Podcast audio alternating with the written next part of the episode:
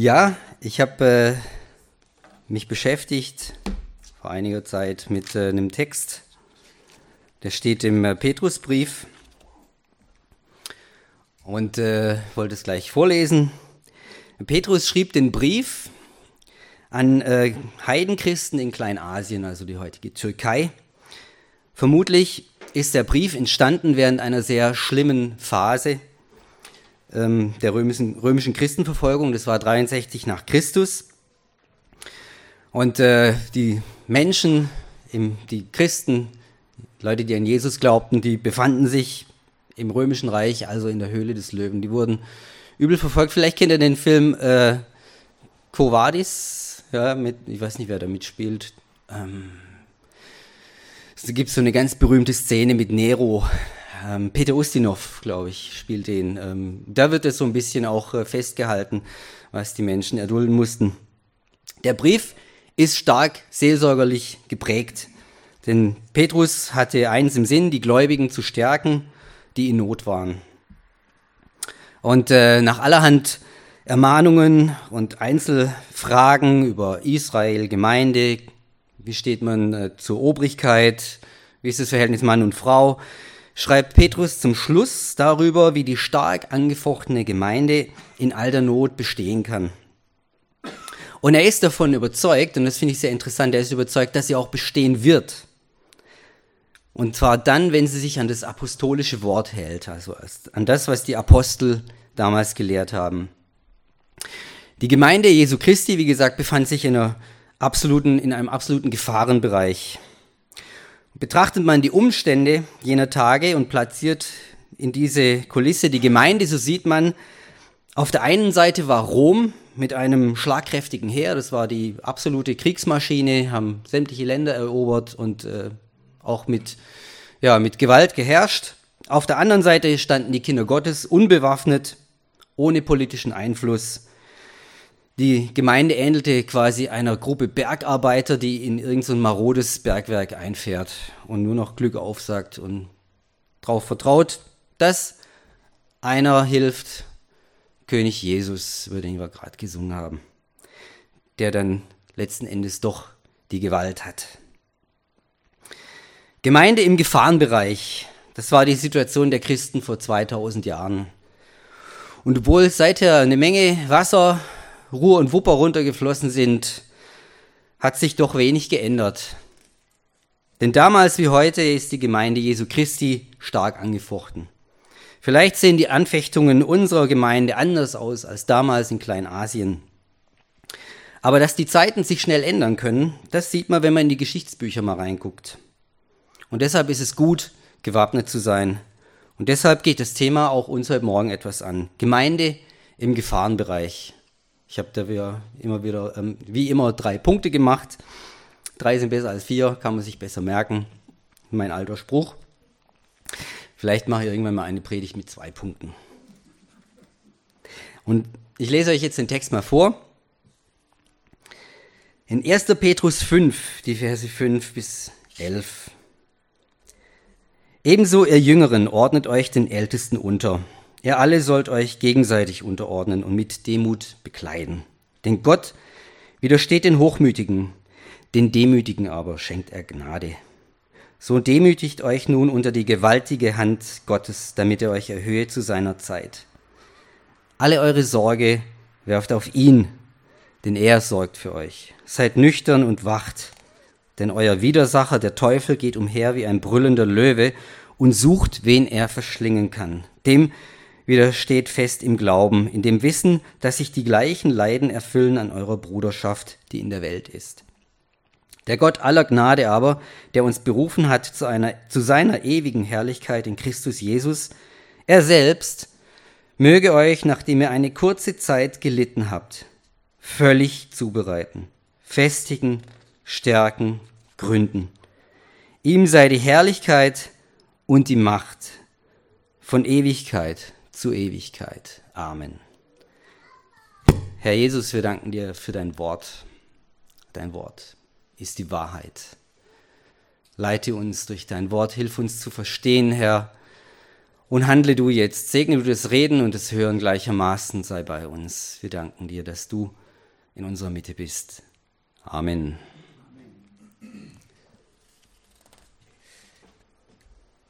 Gemeinde im Gefahrenbereich. Erster Punkt, die Mannschaft, umfasst die Verse 5 und 6. Eine Gruppe Menschen, die sich in einer Gefahrenzone bewegt, kann nur dann zusammenbleiben und bestehen, wenn sie sich wie eine Mannschaft bewegt. Eine Mannschaft, das wissen wir aus allen Mannschaftssportarten, ist kein loser Haufen. Eine Mannschaft hat eine bestimmte Struktur. Eine Mannschaft handelt abgestimmt aufeinander. Und auch in der Gemeinde gibt es eine Struktur. Petrus beschreibt sie hier. Es gibt Junge und Älteste. Junge und Älteste, das bezieht sich hier nicht etwa auf das Alter. Mit den Ältesten meint Petrus diejenigen, die die Gemeinde leiten, die der Gemeinde vorstehen. Und mit den Jungen sind die Gemeindeglieder, die Mitarbeiter gemeint. Dieses, diese Einteilung in Junge und Älteste, das, darin liegt zugrunde eigentlich die orientalische Sichtweise auf, auf, die, auf die Menschen, dass der Älteste im alten Orient immer der Leiter war, jemand, der an Erfahrung reich war an Lebenstagen reich war und dann Erfahrungen weitergeben konnte und deshalb auch die meisten Möglichkeiten hatte, was vorauszusehen und zu planen, Schwierigkeiten zu erkennen. Es ist auffallend, dass im Neuen Testament nie eine Einzelperson als Leiter einer Gemeinde auftritt, sondern immer mehrere diese Aufgabe wahrnehmen. Petrus erwartet, dass die Gemeindeglieder sich in diese Struktur einfügen, dass sie sich einordnen und dass sie sich unterordnen. Und was bedeutet Unterordnung? Das ist ein unpopuläres Wort, das hört man nicht so gerne. Unterordnen, man muss sich unterordnen. Das heißt so irgendwie was hinnehmen und Zähneknirschen vielleicht hinnehmen. Es bedeutet nicht einfach nur das zu tun, was die Leiter sagen. Unterordnung hat nichts von mürrischem Zähneknirschen. Schon gar nicht bedeutet es Kadavergehorsam. Christliche Unterordnung hat nichts zu tun mit Befehl und Gehorsam des Militärs. Denn da wird von einem etwas gefordert, egal ob man es gut findet oder nicht. Sich unterzuordnen bedeutet, dass man einen Standpunkt einnimmt. Man akzeptiert zum Beispiel eine Entscheidung und trägt sie mit. Man identifiziert sich mit einer Überzeugung und macht sich diese auch zu eigen. Das ist eine freiwillige Sache. Wer sich unterordnet, der setzt sich auch neue Ziele.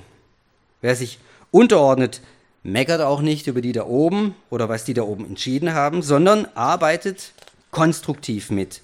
Sowieso, dieses die da oben, das gibt es in der Welt, das gibt es im Beruf. Ja, ich habe einen Chef über mir oder mehrere Chefs und da bin ich schon auch anders gefordert. Aber in der Gemeinde gibt es sowas nicht, die da oben. Wer sich unterordnet, der ist nicht zum Schweigen verdammt, sondern sucht den Dialog, sagt seine Meinung, lässt sich aber auch gegebenenfalls mal korrigieren. Schließlich ordnen wir uns als Christen dem Herrn Jesus unter. Er ist unser Herr. Und er hört uns gerne zu, wenn wir zu ihm beten. Um in unserer Gemeinde den Raum für Austausch zwischen Leitung und Gemeinde zu ermöglichen, haben wir den sonntäglichen Gottesdienst, die Gemeindeversammlung, das Gespräch, Gespräch unter vier Augen, unter mehr Augen, Petrus beschreibt ganz klar Gemeinde als eine Mannschaft, die eine bestimmte Struktur hat, eine Mitarbeiterschaft, aus der ein Leitungsgremium dann auch hervorgeht. Soll die Mannschaft, die Gemeinde den Sturm der Zeit überstehen, dann muss jeder seinen Platz einnehmen. Die Gemeindeglieder, die Jungen, ordnen sich den Ältesten unter. Nochmal, was Petrus beschreibt, ist keine Hierarchie, keine Hackordnung, Innerhalb der Gemeinde gibt es auch keine Karriereleiter. Wohl gibt es verschiedene Aufgaben und Ämter, aber da gibt es keine wichtigen und weniger wichtige. Es gibt nur gleich wichtige. Wir sind nicht alle gleich, aber gleichwertig vor Gott. Sowohl die Person als auch die Aufgaben. Und nur wenn jeder sich mit seinen Gaben und Fähigkeiten einbringt, bleibt das Schiff Gemeinde lenkbar und kommt ans Ziel. Also wir brauchen einander es ist so ein bisschen so wie in dem Land der langen Löffel. Vielleicht kennt ihr das Land der langen Löffel. Es ist nicht das Land der langen Messer, sondern das Land der langen Löffel. Kleine Geschichte, es war einst ein, ein, Mann, ein Reisender, der kam in ein Land und es hieß das Land der langen Löffel. Und er hat sich da umgeschaut und gesehen, alle Menschen waren bizarr verformt, weil sie einen langen Löffel statt der rechten Hand hatten. Der, äh, der, war angewachsen, ja. Komisch, ja. Und äh, der Löffel war so lang, die konnten mit dem Löffel nicht selber zum Mund kommen. Das war ein Problem. Und in diesem Land der langen Löffel gab es zwei Zimmer. Ein schwarzes Zimmer und ein weißes Zimmer. Und äh, in beiden Zimmern waren die köstlichsten Speisen auf dem Tisch. Also was ihr euch vorstellen könnt, äh, ich weiß nicht, Würstchen mit Pommes oder äh, Gänsebraten oder, äh, oder vegan, äh, vegetarische Gerichte. Es ist, ist ähm, viel mit, mit Linsen kann man das machen. Lasagne mit Linsen, sehr gut übrigens. Ähm, genau. Und äh, jetzt war es so, in dem schwarzen Zimmer, aus dem schwarzen Zimmer, da drang fortwährend ein Stöhnen und Ächzen hervor.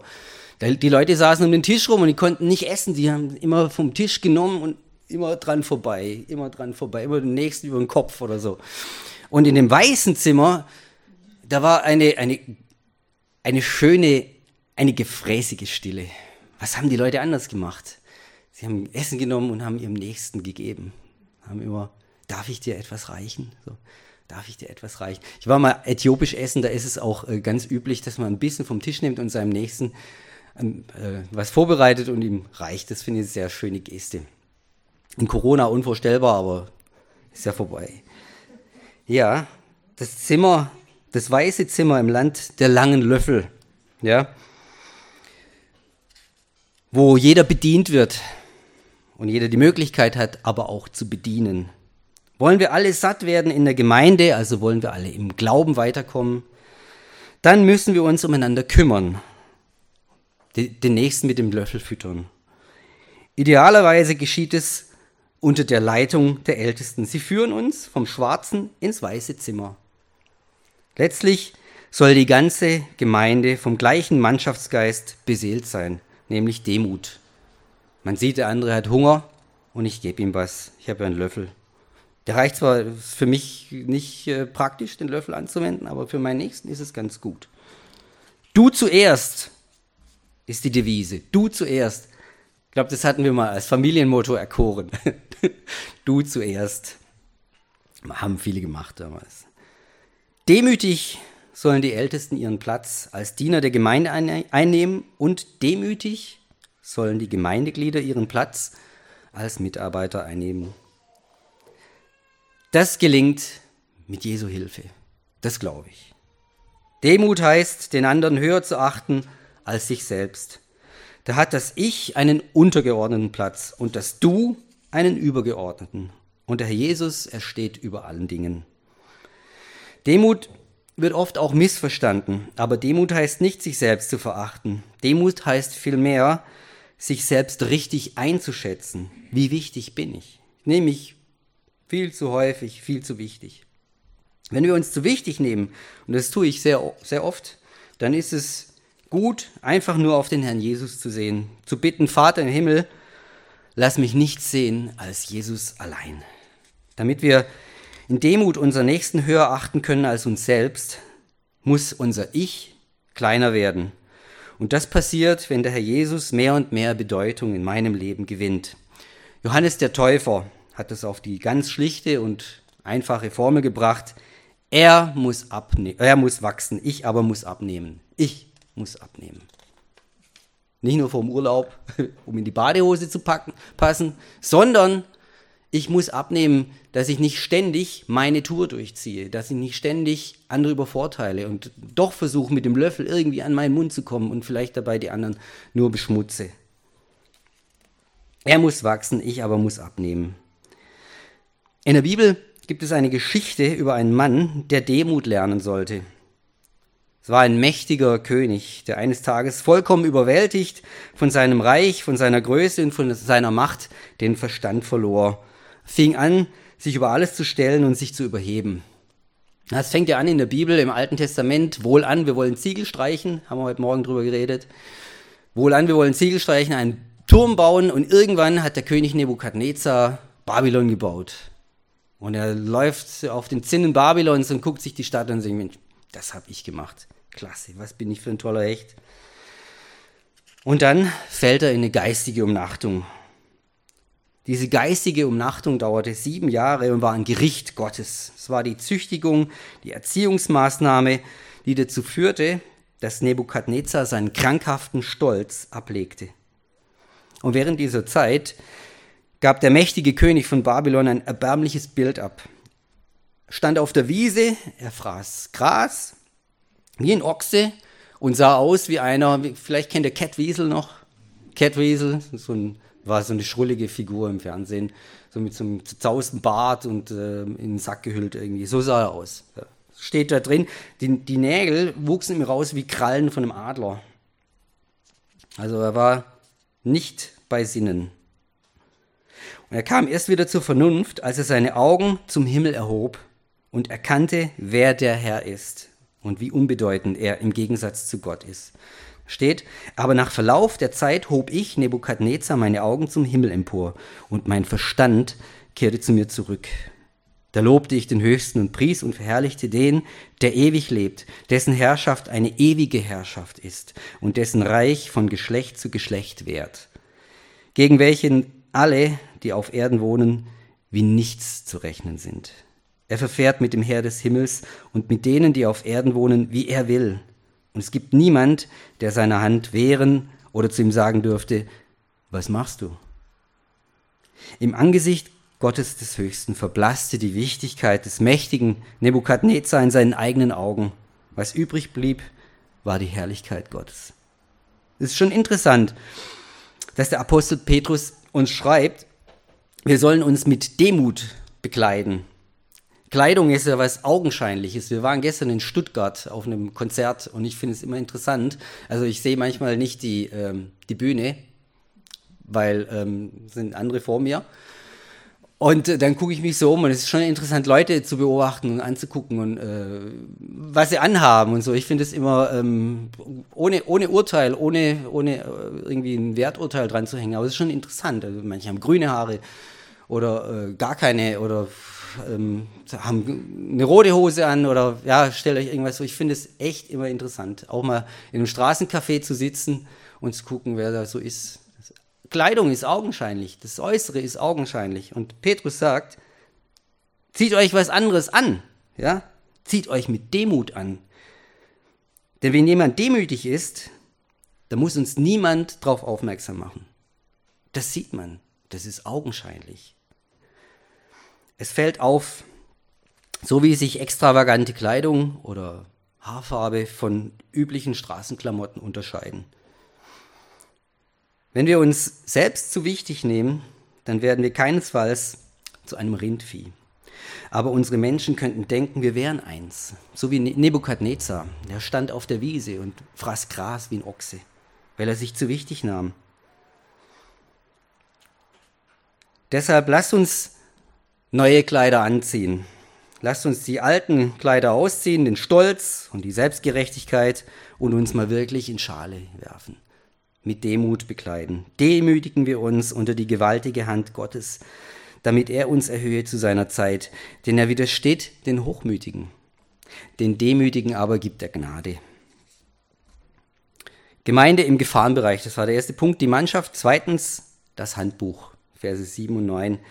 Wer sich in der Gefahrenzone bewegt, der muss sich nicht nur auf seine Mannschaft verlassen können. Es ist auch wichtig, dass man auf bestimmte Fragen und Probleme vorbereitet ist. Dafür gibt es Handbücher.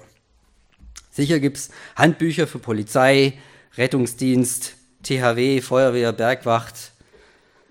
In den Versen 7 bis 9 geht Petrus mit seinen seelsorgerlichen Ausführungen wie in einem Handbuch vor. Das habe ich mir gedacht. Und wenn ein Handbuch der Bergwacht beschreibt, was man im Hochgebirge an Ausrüstung braucht, um sich bewegen zu können, so tut Petrus etwas ganz Ähnliches. Er schreibt uns nämlich, wie wir uns den widrigen Umständen in der Welt anpassen können. Im Hochgebirge brauche ich bestimmte Schuhe, brauche ich äh, vielleicht äh, Rettungsmaterial, brauche ich bestimmte Kleidung. Ähm, ja, da laufe ich nicht im Smoking rum, ist ja klar, sondern habe äh, Wandersachen an. Wie sollen wir uns bewegen in der Welt und den widrigen Umständen. Wie können wir uns anpassen? Es geht um die Ausrüstung. Alle eure Sorge werft auf ihn, denn er sorgt für euch, steht da. Was Petrus uns dazu ruft, könnte man auch so übertragen. Brüder und Schwestern, ihr seid nicht alleine. Der Herr Jesus ist da. Er hilft euch. Alles, was euch belastet, könnt ihr bei ihm abladen. Wie kann man das machen? Im Gebet. Vers, der mir sehr wichtig ist, Psalm 62, Vers 9, vertraue auf ihn alle Zeit, o Volk. Schüttet euer Herz vor ihm aus. Gott ist unsere Zuflucht. Schüttet euer Herz vor ihm aus. Wenn wir unsere Sorgen dem Herrn Jesus nennen, dann heißt das nicht, dass die Not automatisch behoben wird. Aber wir können ein ruhiges Herz bekommen, weil wir es bei ihm ausgeschüttet haben. Ein Feuerwehrmann geht nicht ohne Atemmaske in ein brennendes Haus, sonst erstickt er. Ein Rettungsschwimmer im Atlantik, der hat einen Schwimmanzug an. Er könnte sonst erfrieren. Christen beten, damit sie nicht am Leid ersticken. Christen beten, damit sie nicht angesichts einer oft lieblosen Welt erfrieren. Leid, Neid, Hass, all das gibt es ja in der Welt. Und unser Herz trägt schwer an diesen Dingen. Der Herr Jesus möchte uns von diesen Lasten befreien und er tut es gerne. Ich habe oft erlebt, wie in stürmischen Zeiten der Herr Jesus mein Herz ruhig gemacht hat, nachdem ich ihm einfach alles gesagt habe. Und das dürfen wir tun. Das dürfen wir machen.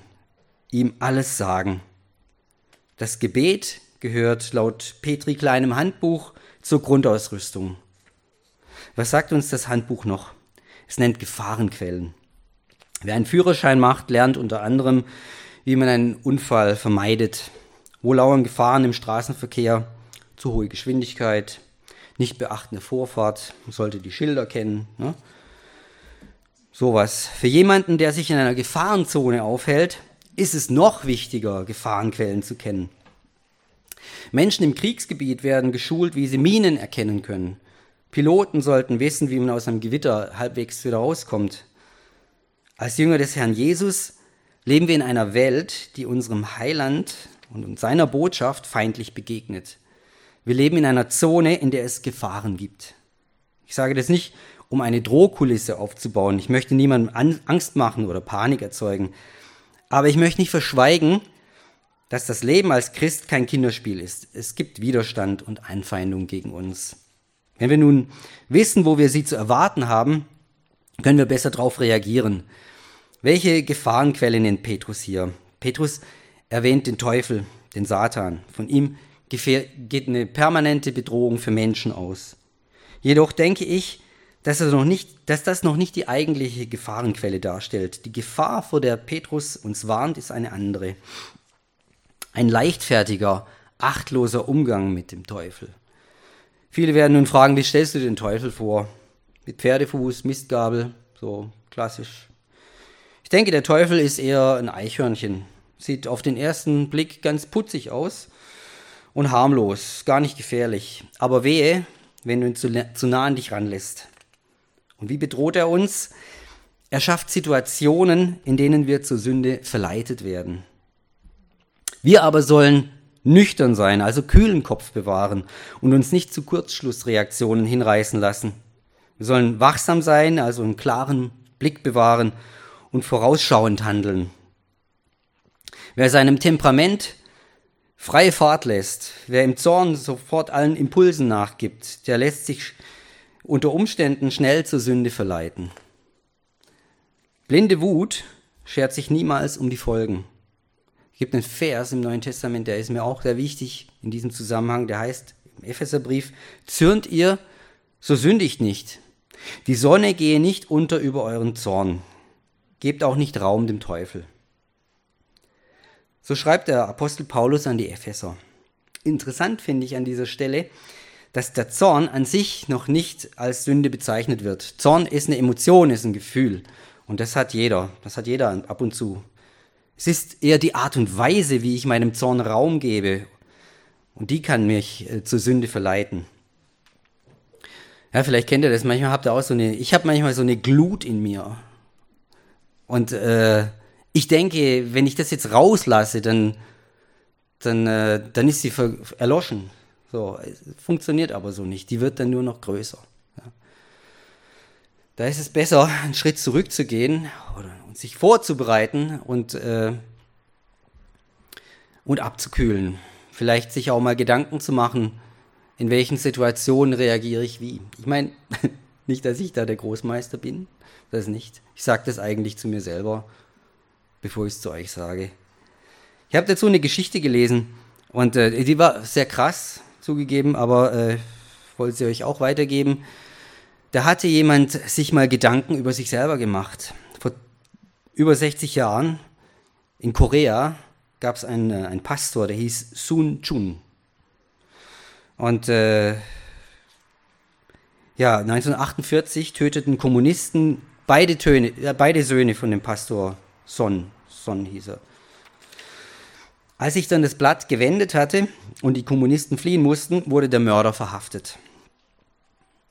Und der Pastor Son hat dann irgendwann davon gehört und er schickte sofort seine Tochter zur Polizei und bat darum, den Mörder seiner, seiner beiden Söhne, dass man die nicht bestraft, sondern dass er die adoptieren dürfe, dass er den adoptieren dürfe, diesen Mörder. Fand ich eine krasse Handlung, krasse Idee. Ich adoptiere die Söhne, äh, die, den, den Mörder meiner Söhne, so ist es. Ich adoptiere den Mörder meiner Söhne. Ich denke, Pastor Son musste schon viel früher dem Mörder seiner Söhne vergeben haben um den später adoptieren zu können. Dieser Mann zeigte Nüchternheit und Wachsamkeit in einer bitterbösen Zeit, weil er seinen Blick fester auf den Herrn Jesus gerichtet hatte als auf seine eigenen verständlichen, nachvollziehbaren Rachegefühle. Und er konnte dann das tun, was der Herr Jesus lehrt. Ich aber sage euch, liebt eure Feinde, segnet die euch fluchen, Tut wohl denen, die euch hassen, und bittet für die, welche euch beleidigen und verfolgen. Petri Handbuch ermahnt uns ganz deutlich vor der Gefahr, keinen kühlen Kopf und keinen klaren Blick zu bewahren. Worauf weist es noch hin? Es weist hin auf die Sicherheitsvorkehrungen. Menschen haben schon Unfälle überlebt, weil sie sich an bestimmte Vorschriften gehalten haben und von den speziellen Sicherheitsvorkehrungen Gebrauch gemacht haben. Sicherheitsgurte im Auto, Helm auf dem Zweirad und so weiter. Petrus schreibt uns, dass wir dem Satan widerstehen können. Wir können gegen ihn bestehen, wenn wir Gebrauch machen von den Sicherheitsvorkehrungen, die Petrus nennt, die da wären festen Glauben an den Herrn Jesus und das Wissen, dass ich nicht der Einzige bin.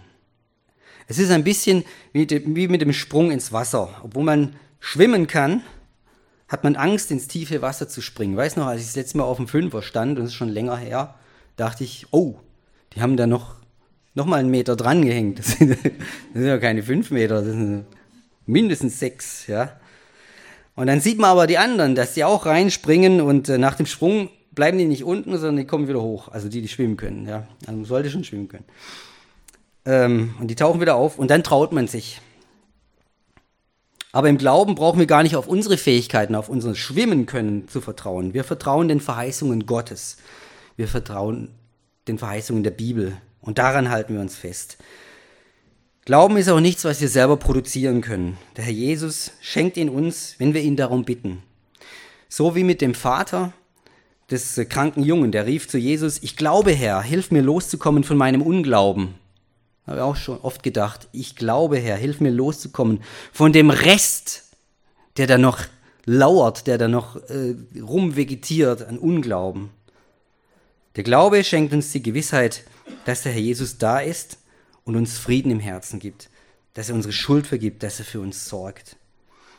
Die Einbindung in die Gemeinde Jesu Christi in Gegenwart und Vergangenheit lässt uns erkennen, dass Jesus die Seinen nicht verlässt. Deshalb habe ich früher auch gerne immer mal wieder eine Biografie gelesen, zur Hand genommen. Hat man gesehen, wie Gott früher gehandelt hat an Menschen und äh, wie er heute handeln kann. Darum ist Gemeinde auch so wichtig, weil wir sehen, wir sind nicht alleine. Petri Handbuch lehrt die Wichtigkeit von Glauben und Gemeinde. Gemeinde im Gefahrenbereich. Die Mannschaft, das Handbuch und letzter Punkt, das Ziel. Verse 10 und 11. In den letzten beiden Versen unseres Abschnittes richtet Petrus unseren Blick auf das Ziel, das am Ende aller gefahrvollen Wege dieses Lebens liegt. Die ewige Herrlichkeit bei Gott. Petrus, der selbst viel gelitten hat, unterschlägt nicht all das Schlimme. Das tat der Herr Jesus übrigens auch nicht. Zu Petrus sagte Jesus einmal, es sprach aber der Herr, Simon, Simon, also Petrus, siehe, der Satan hat euch begehrt, um euch zu sichten wie den Weizen. Ich aber habe für dich gebetet, dass dein Glaube nicht aufhöre, und wenn du einst umgekehrt bist, so stärke deine Brüder. Der Satan hat euch begehrt, um euch zu sichten wie den Weizen oder zu dreschen wie den Weizen. Wenn man gedroschen wird, ist es nicht angenehm, wenn man Dresche kriegt. Ich aber, Jesus sagt das, ich habe für dich gebetet, dass dein Glaube nicht aufhöre. Und wenn du eins umgekehrt bist, so stärke deine Brüder. Hat er getan mit dem Brief. Der Herr Jesus betete nicht dafür, dass es weniger weh täte, sondern dass der Glaube nicht aufhöre. Und so unterschlägt Petrus nicht das Leid. Er weiß wohl, wie Leid sich anfühlt. Aber er unterschlägt in seinen Ausführungen auch nicht die ewige Zukunft bei Gott, die die Zeit des Leidens kürzer erscheinen lässt. Und er unterschlägt auch nicht die Segnungen, die durch den Glauben an den Sohn Gottes kommen. Dieser Glaube, für den der Herr Jesus gebetet hat, wirkt wie ein Katalysator. Ein Katalysator ist ein, ein Stoff, der eine chemische Reaktion einleiten kann, ohne dabei verbraucht zu werden, habe ich nachgelesen. Ein Stoff, der eine chemische Reaktion einleiten kann, ohne verbraucht zu werden. Das ist noch nicht schlecht dass es nicht verbraucht wird. Zum Beispiel, dann gibt es ein Experiment von der Schule, Würfelzucker, kannst du Feuerzeug ranhalten, passiert nichts, tust ein bisschen Zigarettenasche drauf oder irgendwie Asche, dann äh, fängt es Feuer. Die Flamme entsteht erst durch den Katalysator. Der Glaube ist ein Katalysator, der wandelt Leid in Segen, ohne dass der Glaube verbraucht wird. Wie sieht dieser Segen aus? Christusähnlicher Charakter, Standhaftigkeit, Stärke, Verwurzelung in Christus. Es sind für mich nicht die hochgelehrten Theolo Theologen oder die, die, die Theologien, denen ich nacheifern möchte und deren Inhalt oder Leben mich interessiert. Es sind die Männer und Frauen, die etwas mit ihrem Heiland, mit Jesus Christus erlebt haben, die mich faszinieren. Glaubenszeugnisse in allen Zeiten der Menschheit, Menschengeschichten, das interessiert mich. Denn sie sind und wurden von dem Herrn Jesus Christus gesegnet, von dem, der uns Glauben schenken kann. Glauben, der nicht verbraucht wird, der nicht kaputt geht. Gelobt sei Jesus Christus, ihm sei die Herrlichkeit und die Macht von Ewigkeit zu Ewigkeit. Amen.